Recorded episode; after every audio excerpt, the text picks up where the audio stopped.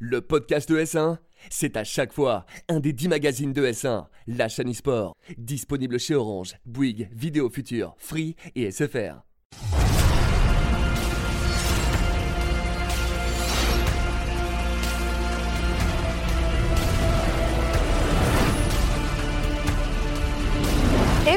Tous et bienvenue dans Battle Arena, votre magazine consacré à l'actualité des MOBA. Nouveau numéro, nouveau plateau, mais toujours même chroniqueur Luciano qui est avec moi une fois de plus. Comment vas-tu? Ça va ultra bien. Ultra bien. Ouais. Trop content parce que j'ai j'ai mon amoureux de, de l'e-sport en face. Bah ouais, je suis super super contente de le recevoir aujourd'hui. Funka, alors je sais même pas comment te présenter parce que tu fais du StarCraft, tu fais du Dota, t'es commentateur de l'Overwatch League, t'es sur- tu, tu fais, fais du du sport. Smash Bros. Tu Ouais. fais du Smash Bros. Ouais. T'es présent On vient de sur tout. types de jeux non mais différents. c'est incroyable et t'es et t'es expert sur tous ces jeux-là. Je suis super contente de t'avoir en plateau. Comment vas-tu Eh ben, ça va aussi euh, très très bien. Alors forcément, voilà, je... Luciano en face de moi, avec Oh. son sourire, avec son truc. Et puis Tiens toi, la Laure, chandelle. Laure, à un moment donné, voilà, ça fait longtemps qu'on se dit, il faudrait qu'on arrive à trouver un moment pour faire Mais une oui. Et à chaque fois, je suis là, ah, je suis désolé, j'ai pas le temps, j'ai un truc à faire, etc. C'est ça. Bon, bah voilà, je me suis levé un matin, c'est dur, mais je suis là. Bah, je suis ça. super contente que t'aies pris la peine de te lever aujourd'hui parce qu'on a C'est un programme chargé. Et l'exclu, plein hein. de. et- l'exclu, Oui. c'est que ça devait être le premier invité Je sais, de Battle ouais. Arena. Mais il n'était pas disponible. On voulait te garder pour la, pour la première, mais Voilà. malheureusement, ça ça n'a Sorry. pas pu se faire comme ça. Mais bon, My bad. Les meilleurs savent se faire attendre. Il est là aujourd'hui et il sera là pour parler du travail d'observateur sur les MOBA notamment, mais aussi sur d'autres jeux parce qu'on fera un petit portrait un peu de Funka. Il faut savoir qu'il a, qu'il a fait, comme on l'a dit, beaucoup de choses et de l'observation sur StarCraft 2 notamment. Euh, on va aussi parler du minor de Kiev pour Dota 2, un reportage de Riot Games dont je vais vous parler un petit peu, les résultats ESL et MDL et enfin Dota Auto Chess à, euh, Dota Auto Chess à 1 million. Bah ouais, 1 million? Non, alors, Attends. C'est un peu euh, le bordel. C'est Dota 2 qui a un million grâce à AutoChess. On en parle tout de suite dans les news. De toute façon, on vous lance ça tout de suite. Alors, Lulu, explique-moi.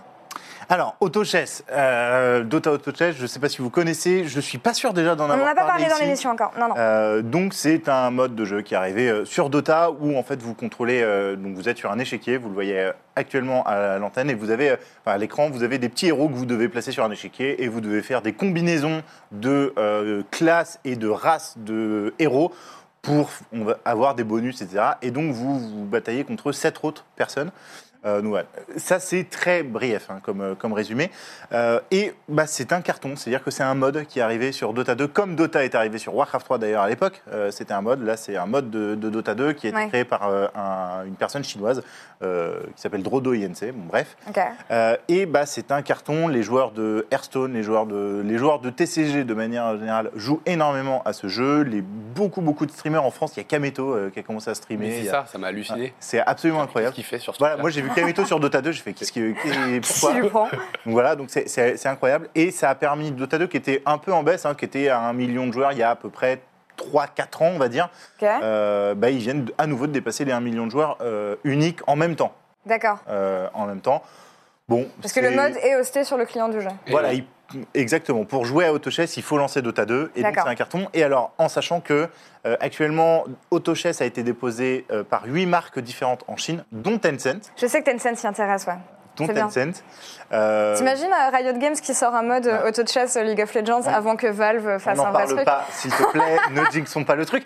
Et Valve a dit aussi qu'ils étaient évidemment intéressés par AutoChess. Donc, il va falloir suivre le truc parce que c'est probablement le, le prochain carton. Par Grave. contre, est-ce qu'on en Enfin, peut-être, prochain carton, on verra. Est-ce qu'on en parlera dans Battle Arena Je sais pas, parce que c'est pas vraiment un MOBA. Mais voilà. Non, mais en tout cas, c'est le, le Dota, mode qui fonctionne le mieux, même mieux que le dernier titre euh, de Valve, euh, Artifact, Artifact dont on évitera de, Ouais. de trop parler parce que bon, de ce côté-là, Ça doit, ça être vraiment bizarre quand t'es Valve et tout, tu développes Ouais. un jeu, tu passes des- un temps pas possible. Grave, et là, t'as un et ça qui marche fait, pas. Mais du coup, auto chess sur Dota 2, et puis d'un coup, le truc est méga joué. Genre, c'est ouais, ça doit être hallucinant de te dire Il y a ça, 100 que ta fois plus de joueurs arrive, quoi. sur AutoChess, 100 fois plus sur AutoChess que sur Artifact. Et ouais, le mec l'a développé. Un mode gratos Enfin, ouais, euh, sur un jeu free-to-play. Mais c'est toujours ce que Valve a fait, racheter, enfin embaucher les mecs qui ont fait des modes type Counter-Strike, type Dota, pour, le, pour les produire. La seule question, euh, c'est de savoir s'ils vont réellement bien l'exploiter derrière pour. euh, Et s'ils vont pas se faire doubler avant. Et s'ils Ouais. vont pas se faire doubler avant. Bah, il y a Tencent sur le, Voilà. voilà, sur le coup. Quoi. Ça a été le cas euh, par le passé, c'est une histoire que Valve connaît malheureusement. On enchaîne sur des résultats compétitifs ici, résultats de l'ESL et de la MDL Macao. Ouais, Euh, deux tournois complètement hors circuit euh, mineur majeur de Dota, mais qui ont été joués ESL à à Katowice avec euh, la victoire, euh, vous le voyez sur euh, l'écran de Team Secret, qui est impérial, qui domine absolument le monde actuellement. Et puis en face, la MDL Macao qui était euh, en Chine euh, avec euh, bah, d'autres équipes, Geniuses, etc. Et c'est la victoire de Team Liquid, euh, deux powerhouses européennes qui dominent les tournois mondiaux et euh, bah, ça la annonce, euh, trophée, j'ai adoré. Petite Battle Fury, ouais. Ouais, exactement. La petite Battle Fury, c'est un héros, enfin c'est un item de- du, du jeu euh, en marrant. trophée. C'est assez cool. Ouais, grave. Mais elle est en carton, c'est dommage. Ah mince. Mais non, Elle est, ouais, elle est pas ouf, ouf. terrible. Ah Terrible. Moi, je m'attendais à un truc qui Non. pèse vraiment 15 kilos et tout ouais, machin. un truc non, de pas. Non. Non, pas du Non. tout. non. Pas. Battle, Ah, Fury en carton. Pardon, j'aurais peut-être pas dû dire, ça casse un peu la magie. T'as cassé, la magie du truc. Un truc un peu plus magique, par contre, en tout cas que moi j'ai trouvé magique, c'est le dernier reportage qu'a qu'a sorti Riot Games. Euh, ils sortent souvent des, euh, des reportages qu'ils appellent duo. La série, c'est pour mettre en avant deux joueurs qu'on compare. Ici, le dernier numéro parle de, de Core JJ et de Crown, qui sont donc deux joueurs emblématiques de la scène coréenne qui étaient chez Samsung, euh, champions du monde. Euh, champion du monde 2017 et les deux joueurs sont partis aux États-Unis. Donc euh, Crown qui est donc dans le, chez Opti Gaming dans l'équipe euh, du français Zaboutine. Tandis que Core JJ lui est parti chez la Team Liquid donc qui est la team qui domine le, qui domine le plus l'Amérique du Nord ici. Et juste pour vous, pour vous faire un petit, euh, un petit résumé du reportage, voilà, on met ces deux joueurs qui ont joué ensemble pendant des années dans la même équipe dans une interview qui est juste entre deux en fait, personne d'autre n'intervient et ils parlent de leurs rêves et notamment de l'importance d'être heureux et du bonheur en tant que joueur parce qu'on connaît la, Oh. on reconnaît la rigueur coréenne Mignon. et euh, le fait que justement bah, tu joues vraiment comme une machine en y perdant peut-être un petit peu euh, le goût. Ils expliquent qu'ils ont notamment quitté la Corée par rapport à ça et que malgré le fait qu'ils ont gagné les championnats du monde, ils ne se sont jamais sentis aussi vides que depuis qu'ils ont été couronnés champions du justement Ouais. parce qu'ils avaient perdu cette envie, euh, cette envie et cet amour du jeu qu'ils retrouvent bien sûr avec un planning un petit peu plus light maintenant en Amérique du Nord. Donc le reportage, je vous le conseille, ça dure 5 minutes, c'est disponible sur YouTube. C'est euh, vraiment intéressant de voir des joueurs coréens se confier, ce qui est assez rare en rare. interview. On a des Ah joueurs ouais. qui sont très réservés généralement. Ouais. Donc voilà. C'est ouais, c'est du contenu de qualité, ça en réalité. hein. Ouais. Vraiment un truc un petit peu différent, même dans la manière. où, si j'ai bien compris, du coup, c'est juste eux deux qui se parlent, donc du coup, t'as vraiment ce truc un peu libéré et Absolument. effectivement taper dans le dans le, le côté un peu réservé des Coréens, mais essayer de récupérer vraiment euh, l'info, le truc juste et vrai, c'est vachement cool. C'est ça. Et il parle d'un truc enfin, qu'on ignore, entre guillemets, ou qu'on peut pas forcément voir, c'est le dégoût parce que tu joues trop Mais- ou parce qu'il y a trop de. Bah, tout simplement, mon objectif en tant que joueur, c'était d'être champion du monde. Et finalement, c'est la pire chose qui m'est arrivée parce que depuis ça, je, je suis dépressif et genre c'est terrible et j'ai perdu le goût au jeu. Donc c'est vrai que c'est des moments Ouf, qui sont ultra lourd, forts. C'est euh, ouais, donc bravo. Je vais faire un effort, je vais aller voir. Franchement, je te le conseille. Tu, euh, tu, tu seras pas déçu. C'est pas aussi puissant que True Sight parce que bon, on sait qu'il y a un. Ah Parce que moi j'ai entendu au début, euh, j'ai entendu parler d'un truc, Ouais. je me suis dit, ah, elle va parler de True Sight. Ah non, en fait, on est Non, sur League c'est- of mais c'est Legends. sorti il y a longtemps. Ouais, mais euh, évidemment qu'on en aurait parlé. True Sight d'ailleurs, allez le voir. C'est c'est vrai que c'est aussi un bijou de ce côté-là. On Ouais. enchaîne news Dota et ensuite on passera à notre gros dossier de la semaine, Ouais. les mineurs de Kiev, Luciano. On a, voilà, j'ai parlé de ESL euh, Katowice, MDL Macao, et euh, bah, là c'est euh, le mineur, donc on re-rentre dans le circuit officiel avec notamment OG et Gambit, euh, deux équipes qui étaient à l'ESL Katowice et qui ont fait euh, une grosse perf. Euh, Gambit deuxième, OG troisième, et c'est bah, la dernière place pour le Major euh, qui arrive, le, le- le Major, euh, la Dream League. On croise évidemment les doigts pour euh, OG avec Oui. euh, notre français, enfin nos deux français, Seb et Sox, maintenant au, au coaching. Et bah, ça n'a pas été évident, en sachant que les autres équipes, pour le coup, bah, c'est actuellement pas beaucoup de forme, donc on attend beaucoup Gambit et OG.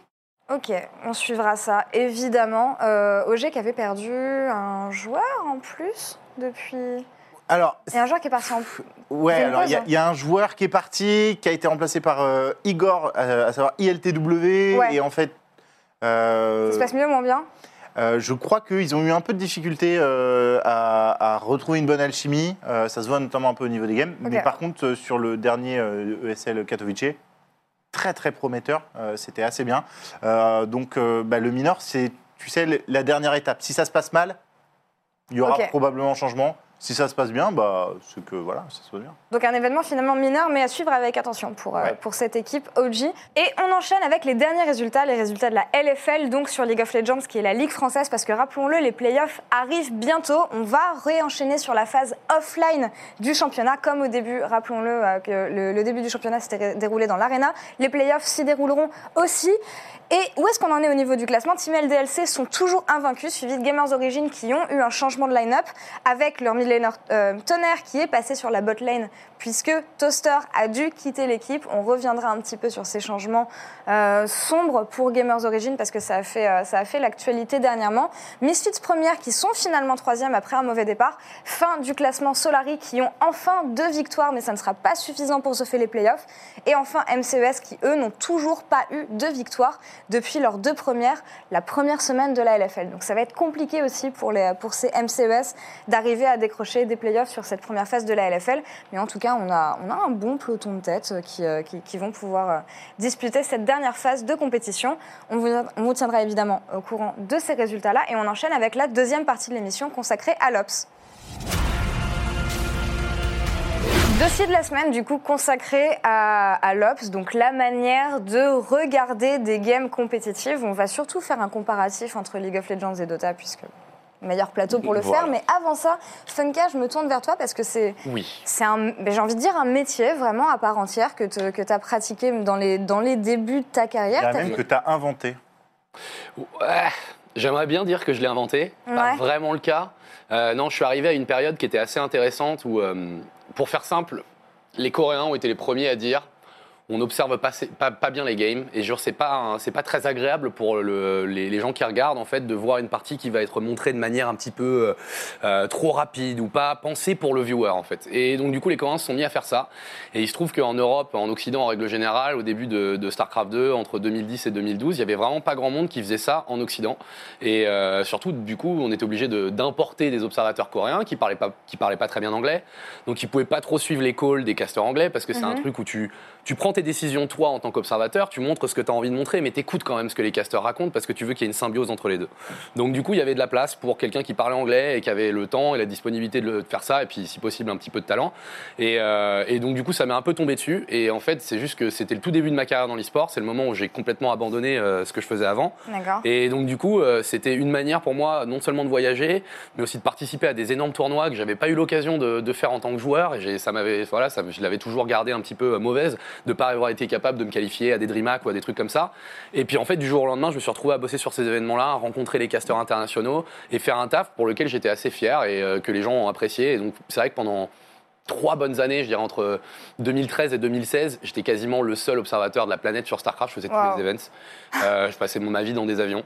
Mais c'était vachement cool parce que j'ai vécu tout ça. euh, Enfin, t'es la, première personne qui regarde la game, tu vois. Et Mais- du coup, il y a un peu de, voilà, un peu En de plus de ça, de un, t'es la première personne qui regarde la game, mais t'es aussi celle qui va décider ce que des milliers de viewers derrière vont voir. Ouais. T'as une pression à faire ce, Ouais. ce travail-là quand même? Ouais, au début, c'était euh, c'était assez, euh, c'était assez flippant. Euh, puis par moment, en plus, tu sais que les deux joueurs que tu as en face de toi, euh, donc sur StarCraft, un, peu, un imprévisibles. jeu un contre un, Oui. sont des joueurs qui vont aller très très vite, qui vont faire énormément de choses, qui vont s'attaquer à différents endroits. Et donc là, c'est vraiment le moment où tu te dis, ok, concentration maximum, parce que si je veux bien raconter, parce que je vois, ça, je vois ce- cette position un peu comme un réalisateur, tu es en train de raconter l'histoire de la game. T'as Complètement. une game qui se joue, alors il se trouve que c'est de l'improvisation comparé à un film, tu vois, tu sais pas ce qui va se passer, t'as une petite idée quand même, parce que tu connais les joueurs, tu connais leur strat, mais du coup, effectivement, il y a une pression parce que tu sais que les mecs, ils vont en envoyer partout, et si tu veux vraiment, vraiment bien raconter la game en, euh, en combinaison avec les commentateurs, eh ben, il va falloir être précis, il va falloir Ouais. rien manquer. Moi, ce qui m'impressionne, c'est que aujourd'hui, quand on parle d'Ops, notamment sur des jeux, bon, je sais que tu es caster Overwatch, donc j'imagine pas un monde où tu aurais un seul observateur sur Overwatch, de la même manière que j'imagine pas- un monde où tu aurais un seul observateur sur League of Legends. Donc toi, Ouais. tu faisais ça seul. Ouais, au début, au début, j'étais tout seul et même particulièrement. Genre, on n'est que- Ah ouais. qu'une personne sur, dans la game. Maintenant encore, il y a qu'un seul observateur par game en Ouais. réalité. Par contre, derrière, il y a des gens qui sont prêts à faire de l'instant replay, etc. Machin, mais c'est pas vraiment des observateurs, c'est plus des techniciens. Euh, par contre, ouais, à l'époque, genre en 2013, j'étais tout seul sur un tournoi pendant 4 jours, tu vois.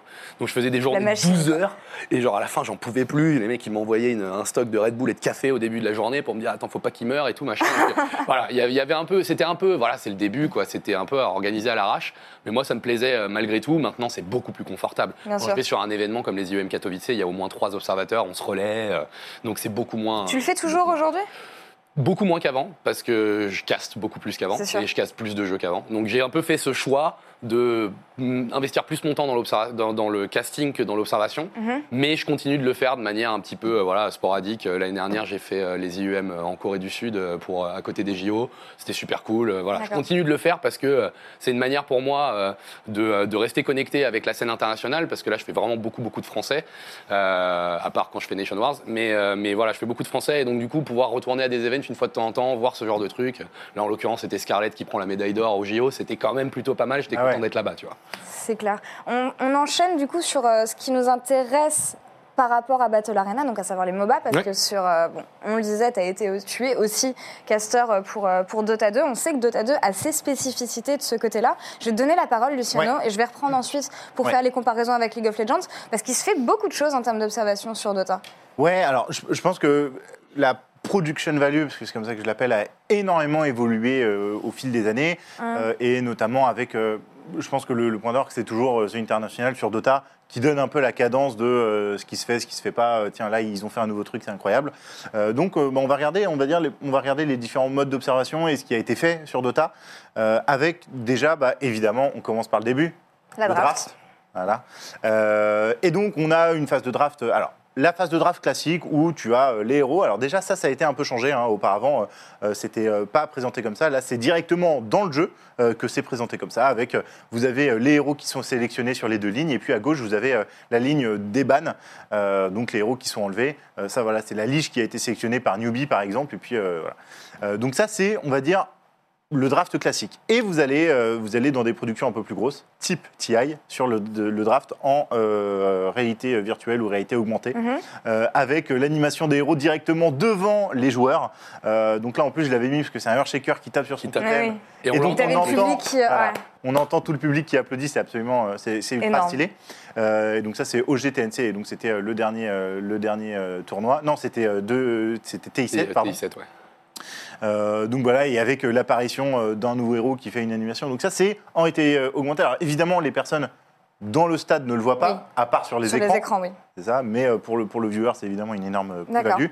Et euh, le, le- le dernier point qui me semble, qui, qui, je trouve, rentre vraiment dans, dans ce débat et dans, dans- dans cette manière d'op, c'est euh, l'information que tu donnes au viewer, qui est importante. Et donc là, c'est la dernière phase, c'est tu montres le héros, mais en plus, tu montres aussi ce qu'il fait. Et donc, tu as une phase de une petite vidéo qui se lance automatiquement et qui va montrer ce que fait le héros, les sorts euh, que le héros et qui explique un peu l'intérêt de ce héros dans la partie et voilà et qui Mmh. permet à tout le monde de comprendre pourquoi ce héros est choisi et euh, quel est son impact dans la partie. D'accord. Donc ça, c'est déjà sur le draft plusieurs manières de, de le montrer euh, et qui me semble important, notamment cette dernière partie de, pour moi, l'ops, c'est aussi donner l'information au viewer. D'accord. Comment tu la donnes et, euh, et ce que disait. Funka tout à l'heure de comment tu racontes une histoire. Parce que c'est aussi ça. enfin, Et voilà. Ça commence même avant le début de la game. C'est. Exactement. Ok. Ensuite, comment tu racontes le début de la game sur un MOBA quand tu as trois lignes? Compliqué. Très compliqué. Donc, Dota, depuis, euh, je dirais, 2-3 ans, ont commencé à montrer ses débuts Le de split partie. de map, d'accord. le split de map avec les trois lignes euh, qui apparaissent, euh, notamment pour montrer quel héros. Alors, notamment sur Dota, c'est très très important puisque les lignes ne sont pas du tout fixes. C'est-à-dire qu'il peut y avoir cinq héros en haut, euh, trois héros au mid et deux en bas. Euh, voilà, c'est- ça peut être comme ça et il n'y a, y a pas vraiment de logique. Contrairement à LoL où c'est déjà peut-être un, un peu plus euh, réglementé, entre guillemets, avec euh, un top, un mid et deux bots. Ouais. Euh, donc voilà, donc ce, ce split de map est très très important et ça a été implanté et je pense que ça permet beaucoup beaucoup de visibilité sur ces débuts de partie parce que tu vois directement où sont les héros et ça te permet de visualiser parce que évidemment tu peux pas voir toute la carte. Euh, Clairement. voilà. Mhm. Et Sinon, euh, sinon, mon boulot n'existerait pas en fait. Si on ça. pouvait tout le temps voir tout, bah, il n'y aurait pas besoin de quelqu'un pour manipuler le truc et te montrer exactement, Exactement. ce dont tu as besoin. Quoi. Voilà. Puis en plus, voilà, le split comme ça, il est intéressant parce que comme on est sur Dota, euh, à moins d'une minute, il y a déjà un kill. Donc ça. heureusement qu'on voyait toutes les lanes parce que euh, voilà, le kill a déjà eu lieu à 40 secondes de jeu. c'est clair. c'est un allié. Oui. c'est- c'est Non, un allié. mais je. c'est- Salut Lulu. C'est assez faire. Euh, Et- ensuite, oui. Donc ça, c'est euh, tout ce qu'on appelle les récaps teamfight. Ouais. Euh, Donc a sur une- une action qui a déjà été faite, que tu veux. euh, Voilà, une action qui a déjà été faite. euh, et donc ça aussi, c'est de l'information brute au viewer. C'est-à-dire que tu déploies un tableau. euh, donc là, il ne l'a pas déployé très longtemps, hein, l'observateur, hein, mais bon, peu importe. Il déploie un tableau. euh, Pas assez, si je peux me permettre. ouais, pas assez. Ce genre d'info, c'est 30 secondes minimum. Ouais, c'est ça, parce qu'il y a énormément, énormément d'infos. Et donc, c'est le viewer qui choisit ce qu'il a envie de regarder. Ok, bah là, euh, il va pouvoir voir que euh, tel héros a lancé tel sort combien de fois, euh, il a fait autant de dégâts, il a gagné autant d'or, il a gagné autant d'XP. Voilà. Ça, c'est pour moi aussi très important parce que c'est de l'info que tu donnes brut au viewer et Ouais. le spectateur ou le viewer On va l'utiliser comme euh, lui. dont tu Voilà. parlais justement. Exactement. Il va l'utiliser comme il a envie. Il va regarder ce qu'il a envie dans ce tableau parce qu'il ne peut pas te regarder. Et driver aussi, et c'est là que arrive, je pense, le, le- justement le boulot, je parlais de symbiose commentateur, euh, commentateur observateur. L'Obs, il sait que nécessairement, il y a des gens qui vont vouloir, des viewers qui sont un petit peu haut level, qui vont vouloir avoir les infos par eux-mêmes. Très bien.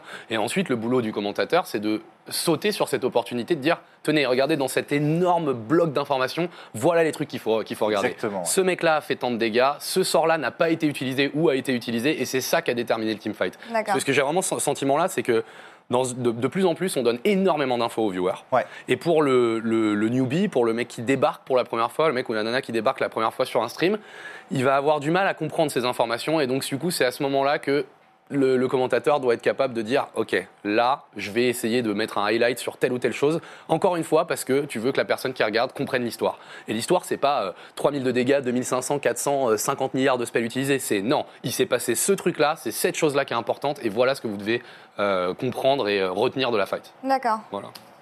Il est trop fort. Ouais, non, mais c'est super bien résumé et c'est vraiment, ça, fait écho à quelque chose que j'avais toujours trouvé compliqué avec Dota. Enfin, je, connais- je regarde le jeu, mais je le comprends pas assez pour euh, me, me soustraire de ces informations-là. Et j'ai toujours trouvé que l'overlay étant un peu fouillis, Ouais. le fait que tu puisses justement drag and drop certaines informations, les mettre en avant à un certain moment, ça aide énormément à, à pouvoir comprendre. Et c'est vrai que sûr.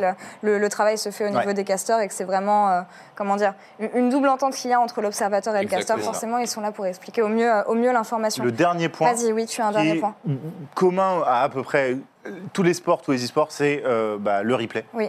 Euh, le replay, évidemment, très important pour voir euh, les différentes actions. Potentiellement au ralenti, là vous pouvez voir, c'est un tout petit peu ralenti euh, pour, pour voir cette teamfight, parce que bah, évidemment, dans une teamfight, déjà quand tu connais, c'est. Ça part dans tous les sens. Et alors là, en plus, il y a une. Ah, T'as choisi le meilleur, euh, le meilleur replay du monde. hein. J'ai choisi un, un replay particulier, parce qu'en fait, c'est un, un joueur qui envoie son carry Oui. euh, sur les adversaires et qui le tue du coup, euh, voilà, qui tue son allié. Et puis c'est le début de la défaite aussi. Et c'est aussi le début de la défaite de Evil Geniuses. Mais voilà. Euh, et en plus, ce qui est marrant, c'est que tu as la réaction du joueur et euh, voilà, et c'est drôle, etc. Donc tu fais aussi vivre une histoire à tes spectateurs parce que tu leur montres. Regardez ce qui s'est mal passé et regardez la réaction de ces joueurs. Ok. C'est, ça me semble assez. Je vais essayer de faire un petit, un, un bref parallèle avec ce qu'on Ouais. a avec League of Legends parce que je trouve que c'est assez semblable en soi. Il y a des choses qu'on vous a volées. Je vais vous la montrer tout de suite. La réalité La augmentée, réalité augmentée. notamment, ouais, qu'on Ouais. a. Alors, on l'utilise pour un aspect, Alors- pour des aspects esthétiques, mais on l'a utilisé pour un aspect pratique aussi, qui était lors de la finale de la LPL, donc du tournoi chinois euh, l'an dernier, où il y avait à la fois une représentation en, réalité augmentée du joueur et du champion qu'il avait décidé de jouer. Donc, Non, euh, je ne sais pas si Ah, on va pouvoir tout voir ultra- sur, euh, sur, sur cool. cette vidéo. Mais ouais, voilà. Bon, Mais c'était, c'était globalement hyper accessoire et très honnêtement, tout le monde a été déçu lors de cette finale parce qu'on s'attendait à avoir une représentation de la map en réalité augmentée. parce Ah, qu'à la oui. base, c'était censé être le plan. Vous le voyez ici, en fait, ils ont euh, sur, sur la gauche, à côté ont du champion qui s'appelle Jace. en décor. Ouais, c'est ça. Mais pas ils s'en sont pas servis et je trouve que c'est dommage, mais je me dis que je pense que ça va être euh, peut-être le next arriver, step. ouais. Euh, autre manière qu'on a d'Ops que je n'ai pas vu encore sur Dota, mais que du coup j'aimerais vous montrer, c'est le- l'aspect zoom in and out qu'on peut avoir sur certaines actions. Ouais. Euh, on, j'ai- on a une vidéo à montrer de ce côté-là, vous allez voir, c'est assez rapide. On a un replay d'une action et hop, on va essayer de se Ah. mettre un petit peu plus en 3D près du champion pour pouvoir montrer comment l'action. C'est assez, c'est assez rapide ici, mais c'est quelque chose dont on se sert beaucoup pour les replays et notamment pour les palettes. Généralement, on va aimer avoir cette vision beaucoup plus rapprochée de la map et euh, la prendre ensuite en zoom out complètement et faire des palettes comme on peut l'avoir euh, dans, dans le sport avec des, des indications euh, lumineuses, des flèches, etc. Et euh, dernière vidéo que je vais vous montrer, on a, c'est euh, par rapport au split de map. Puisqu'on l'a aussi, mais on ne l'utilise pas comme vous, dans le sens où, bon, on, on- on le sait, de toute façon, il y a, il y a- il y a moins d'actions globalement sur une partie de LoL que sur une partie de Dota. Notamment Donc on va dire que le, voilà, Ouais, on va dire que le split de trois lanes, on ne s'en sert pas, mais il y a des situations de base race qu'on Ouais. peut avoir, où justement on va vouloir avoir ce- cette map qui va être split ouais. en deux pour savoir quelle, quelle équipe prend l'avantage deux laquelle. actions euh, Et voilà, et pareil, on peut- pen- pendant qu'on pendant qu'on se sert d'un replay, on va vouloir avoir un split screen pour savoir ce qui se passe en temps réel en même temps qu'on veut montrer l'action replay. Mais globalement, je trouve qu'il y a quand même pas mal de similitudes de ce côté-là, sauf que on n'a pas de replay d'ops sur notre client. Voilà, nous, c'est, Ah. je pense, la- la- la- le gros, gros point fort. C'est-à-dire que tous- ces trucs que, que j'ai montrés, c'est évidemment de la production value qui sont créés par les Ouais. organisateurs du tournoi. Euh, sur Dota, ce que je trouve surtout très très fort, c'est que n'importe qui peut aller regarder la partie en direct et sûr. faire lui-même l'observateur. Oui. Et vous pouvez tous devenir des funkas en vous entraînant sur Dota. Et ça, c'est beau. C'est- beaucoup d'espoir. C'est un Mhm. message plein d'espoir que, que tu nous donnes ici, euh, Lulu. Dernière question, euh, Funka, c'est à toi. Oui. Avant de- avant d'enchaîner dans la dernière partie de l'émission, on l'a dit, tu as cast énormément de jeux, tu as ops beaucoup de jeux. Ouais. À l'heure qu'il est, s'il y avait des choses, on va rester sur les MOBA ici, à améliorer sur euh, ce qui concerne Dota 2, qu'est-ce que ça serait? Euh, difficile à dire. Euh, en, en réalité, euh, je pense que les MOBA, c'est euh, un jeu qui, euh, qui a besoin justement de, de mise en situation quand il se passe plein de choses à différents endroits. Donc le split pourrait peut-être être un petit peu plus utilisé, je pense. Parce que voilà, s'il se passe deux choses exactement en même temps, ça veut dire pas mal de choses sur la volonté de mettre la pression d'une ou l'autre des équipes, où ça augmente la tension. Mhm. Donc ça, clairement, je pense que ça peut être utilisé plus. Après, moi, je suis, je serais pour que ce soit sur League ou sur Dota, enlever un tout petit peu d'informations euh, qui sont en permanence. Moi, je sais que sur LoL, par exemple, alors je sais pas exactement, et je pense que ça change peut-être selon les ligues, mais je trouve que par exemple l'affichage des objets en permanence pour quelqu'un qui débarre, ça n'a pas d'intérêt. Tu vois ce que je veux dire? Genre, tu vas vouloir peut-être euh, avoir accès à cette information, mais est-ce que tu as besoin de l'avoir tout le temps? Et c'est vrai que ça prend pas mal de pas mal d'espace là sur la partie basse de l'écran. Oui. Ça, c'est des trucs que je questionne un petit peu, et je sais qu'il y a des gens qui vont dire, mais non, mais moi j'ai très envie de savoir le build et quel moment où il gagne l'objet, mais est-ce que tu en as besoin vraiment toutes les secondes? Justement, Je suis pas non. convaincu. Encore une fois, pour moi, c'est un truc de l'Ops vient de se rendre compte que là, il y a eu un timing d'objet important. On le montre. Le caster le mentionne. Et out, tu vois C'est sûr. T'as pas besoin de prendre tout l'écran pour ça. Euh, D'ailleurs, il y a un truc qui est vachement cool sur, euh, sur Dota 2, et je sais pas si Ouais. ça existe sur LoL, qui est justement le pick-up des objets importants. T'as un, joueur qui vient d'acheter un objet, et en plus, dans Dota 2, t'as des objets qui vraiment modifient complètement ton personnage, genre Blink Dagger. Voilà, tu peux te téléporter sur une courte distance. Le moment où n'importe qui dans la, dans la partie achète une Blink Dagger, ça va apparaître un petit pop-up qui va arriver sur la droite qui va dire un tel vient d'acheter une Blink Dagger. D'accord. Et tu vois, du coup, à, à t'as pas besoin d'avoir un truc avec 50 objets affichés pour voir que monsieur euh, X a acheté sa Blink Dagger et tu le vois. Non, t'as un pop-up qui te dit c'est maintenant, ça c'est l'information utile, et le reste on l'enlève. Voilà, je dirais ce genre de truc en fait. euh, ensuite, euh, je trouve que les deux, les deux jeux ont un potentiel euh, très très cinématographique par moment. Et quand tu parlais du zoom, c'est important pour les palettes, tu vois, le- les zoom in, euh, les zoom out, pardon, pour la vision, pour faire une belle palette, pour montrer les mouvements et tout. Mais par contre, le zoom in qu'on voyait là sur la vidéo que tu nous as montré, donc cette espèce de 3D euh, euh, proche, pour la visibilité, c'est pas le meilleur truc. Par contre, ça rend le truc épique instantanément. C'est c'est le but. Et C'est le but. moi, ça a été un truc que j'ai trouvé vachement important dans, dans mon boulot. Et StarCraft 2, moi, c'est un jeu que je trouve magnifique. C'est le jeu que j'ai le plus observé. C'est un jeu que je trouve vraiment très beau. Et justement, quand tu vas chercher quelque chose de plus euh, micro, tu vois, tu vas chercher dans l'action et tu te retrouves à te rappeler que, en fait, bah ouais, c'est des armées qui se tapent dessus, ou là, en l'occurrence, des héros ou des champions qui se tapent dessus.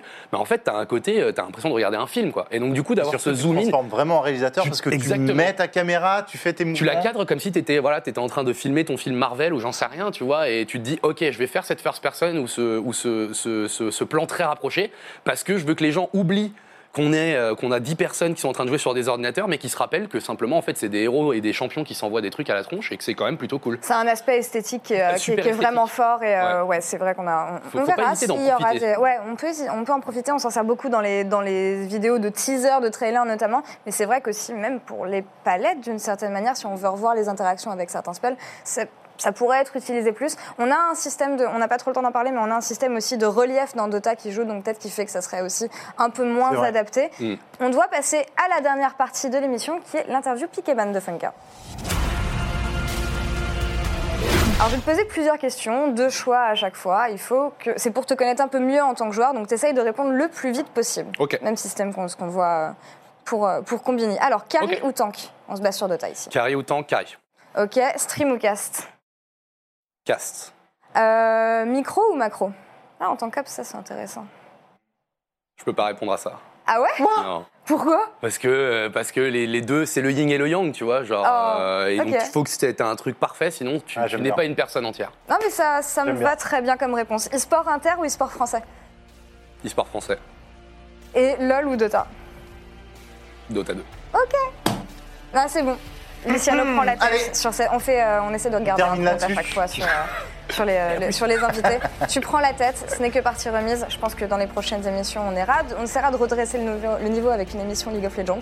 En tout cas, Funka, merci beaucoup d'avoir été avec nous. Ça m'a fait super plaisir de te recevoir pour devoir parler de tout ça. Et Lulu, merci d'avoir été en ma compagnie une fois de plus. Et merci à vous de nous avoir suivis. On se retrouve très bientôt.